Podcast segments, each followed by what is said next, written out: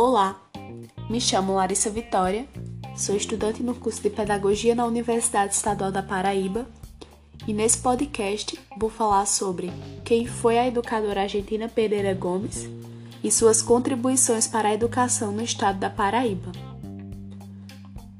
Argentina Pereira Gomes nasceu na cidade de Carpina, sertão pernambucano, em 26 de janeiro de 1894 e faleceu em 10 de abril de 1962, vítima de um câncer de vesícula. Seus pais foram João Gregório Pereira Gomes e Capitolina Pereira Gomes. Ainda muito pequena, mudou-se com os pais e irmãos para a cidade da Paraíba do Norte, a atual João Pessoa. Sua história com a educação começa através dos estudos na Escola Normal Oficial do Estado. Sendo assim, uma escola que constituiu o primeiro espaço em que as mulheres puderam exercer uma carreira profissional.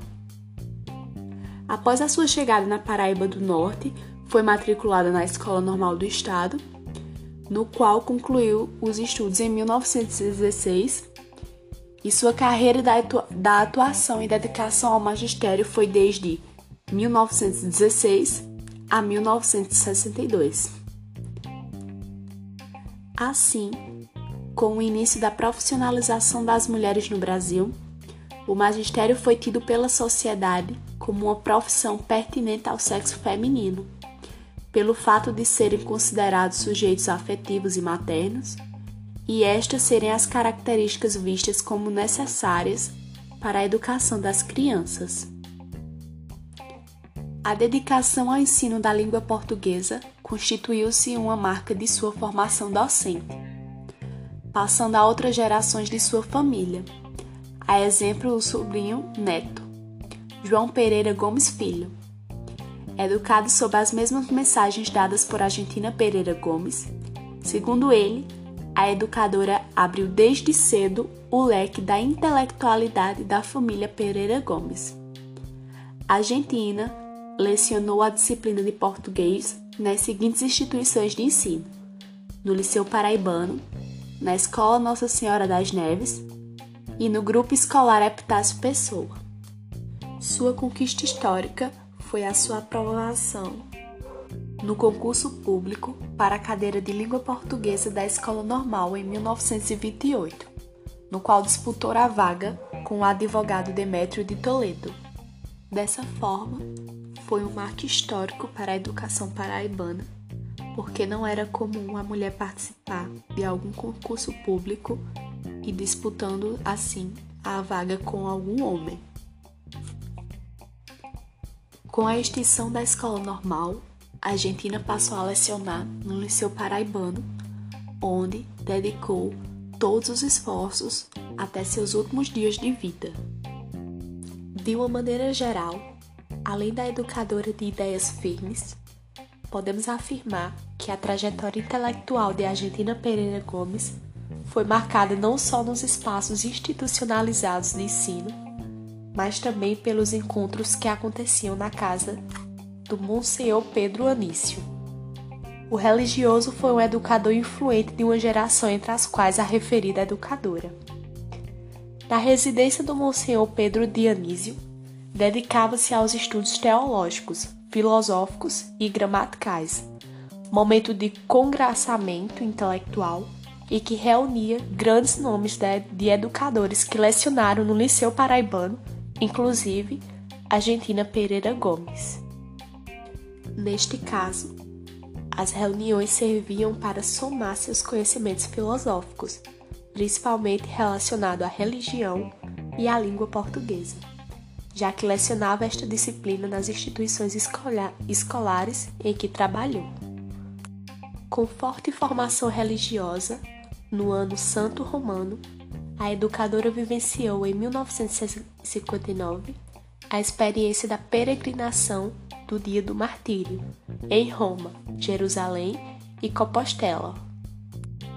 Além dessa realização turística religiosa, a educadora demandou esforços para participar de outros encontros religiosos.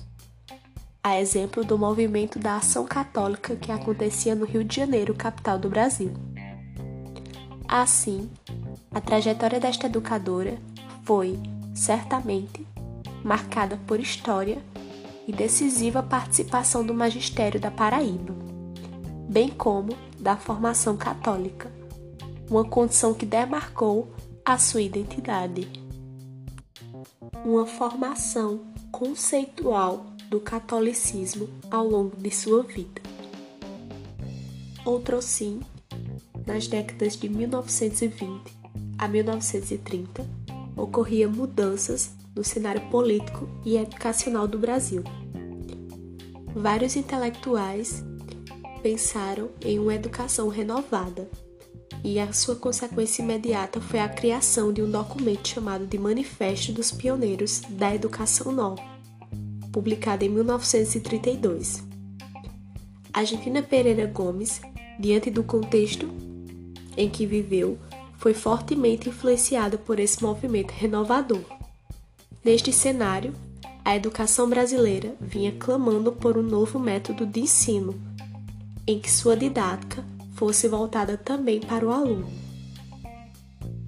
Na Paraíba do Norte, o referido dirigente e educador pode ser considerado o grande difusor da escola nova. O Estado paraibano precisava de reformas significativas na educação para se modernizar. Para que houvesse avanços nesse sentido, era preciso, segundo a compreensão, que modificasse o velho modelo de instrução pública, substituindo-o por novas formas de educar, sob a ótica dos reformadores da educação nova. A revista de ensino tem uma finalidade pedagógica, pois, até aquele momento da publicação do Manifesto dos Pioneiros da Educação Nova, não existia matérias que servissem de base para a educação de bases universais. Ou seja, em cada estado e município buscava organizar uma forma de ensino cabendo sempre aos professores a tarefa de selecionar livros adequados para ministrar suas aulas. A Semana Pedagógica e a Revista do Ensino, ambas, tinham a finalidade de renovar a educação, a partir de palestras e orientações didáticas que pudessem ser aplicadas no sistema de ensino na Paraíba.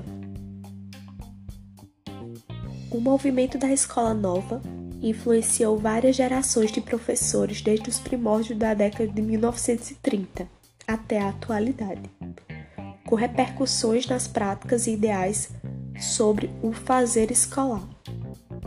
Na Paraíba, destacamos que Argentina Pereira Gomes foi adepta deste movimento intelectual. Ela publicou na revista do Ensino Métodos e Conceitos sobre o ensino-aprendizagem.